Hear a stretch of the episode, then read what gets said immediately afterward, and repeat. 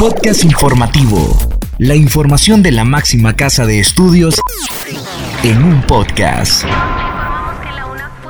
Bienvenidos a este espacio de divulgación de la Universidad Nacional Autónoma de Honduras. Les saluda Katherine Ramírez. En esta edición le informamos que la UNA figura entre las mejores universidades del mundo por tercer año consecutivo. DGT de la UNA conquista los primeros lugares en maratón latinoamericana. Recomiendan siete medidas para afrontar los desafíos económicos y sociales en Honduras. CEAF y CEDEP clausuran el primer curso de calidad y servicio al cliente 2023. Iniciamos con Edgardo Garay, quien nos informa sobre el proyecto de vinculación con colegios capitalinos que realiza la carrera de física.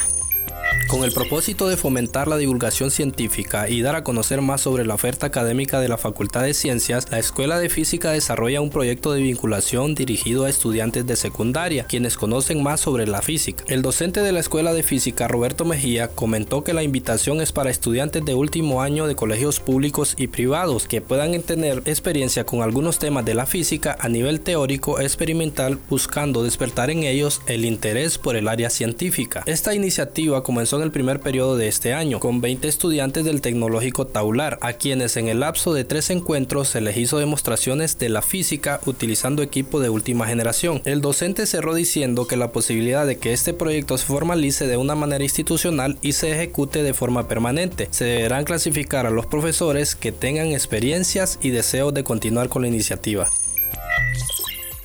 Escuchemos ahora a Kaylin Espinosa y nos comenta que la UNA está figurando entre las mejores universidades del mundo por tercer año consecutivo.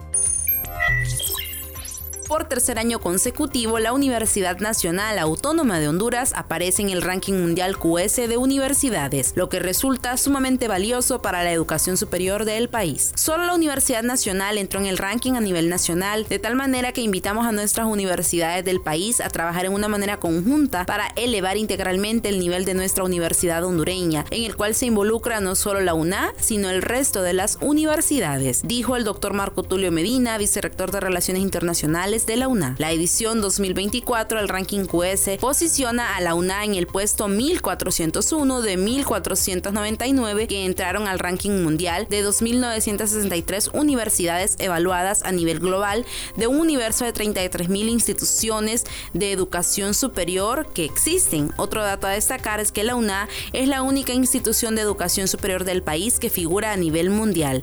El funcionario destacó también la amplia mejora en la calidad de la investigación científica de la alma mater, que es respaldada por los datos presentados en los últimos rankings en que la UNA aparece como la mejor universidad en Centroamérica en este apartado. Es importante señalar que solo cuatro países del istmo centroamericano aparecen en el ranking QS. Estos son Guatemala, Panamá, Costa Rica y Honduras. El Salvador y Nicaragua han sido excluidos de momento, informaron las autoridades universitarias. Asimismo, detalló que el apartado de investigación científica y de acuerdo con otros rankings la UNA se ha colocado entre las tres mejores universidades con la mayor producción científica en la región.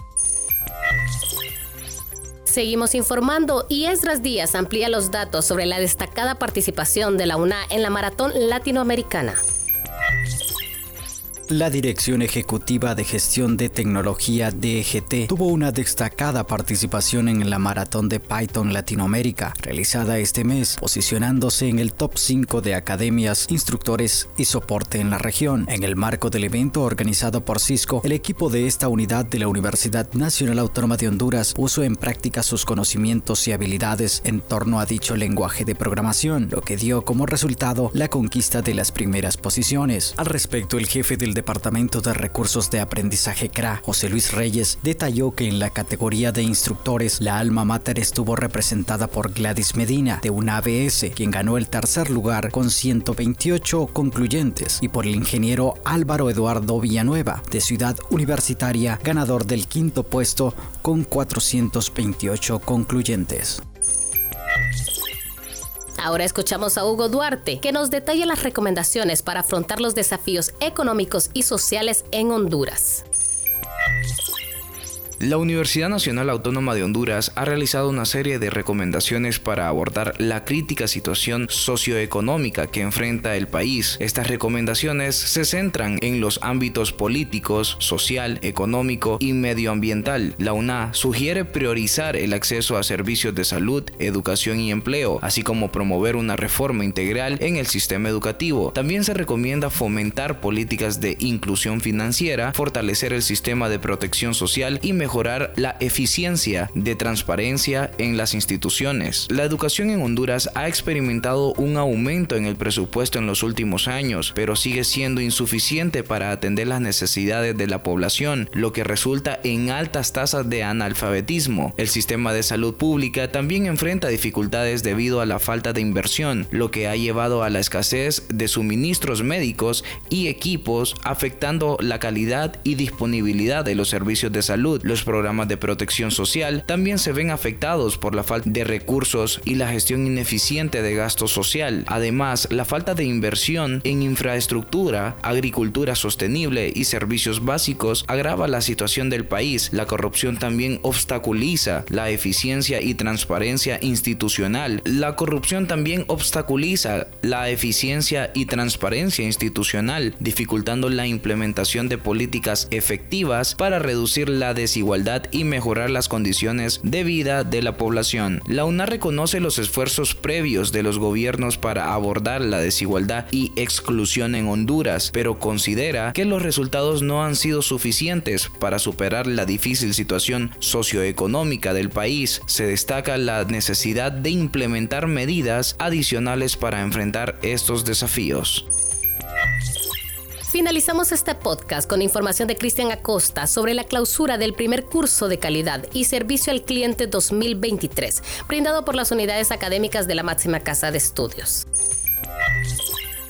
La Secretaría Ejecutiva de Administración y Finanzas en coordinación con la Secretaría Ejecutiva de Desarrollo de Personal este día clausuraron el primer curso presencial de este año sobre calidad y servicio al cliente. El programa tuvo una duración de una semana. Tiene el objetivo de capacitar al personal que atiende a los usuarios de la Universidad Nacional Autónoma de Honduras para que brinden un servicio de excelencia. Patricia Díaz, instructora del Instituto Nacional de Formación Profesional Infoc, explicó que durante la capacitación se tocan temas actitudinales, ya que estos conocimientos están considerados como habilidades blandas. Además, este programa se ofrece mediante un convenio entre la máxima casa de estudios y el Info. Y este primer curso presencial del año se dividió en dos grupos, mismos que tuvo una participación de 34 funcionarios de la unidad en mención.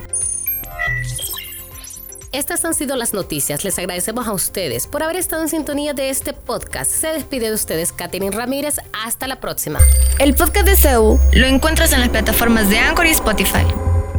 Este es un servicio informativo de la Universidad Nacional Autónoma de Honduras.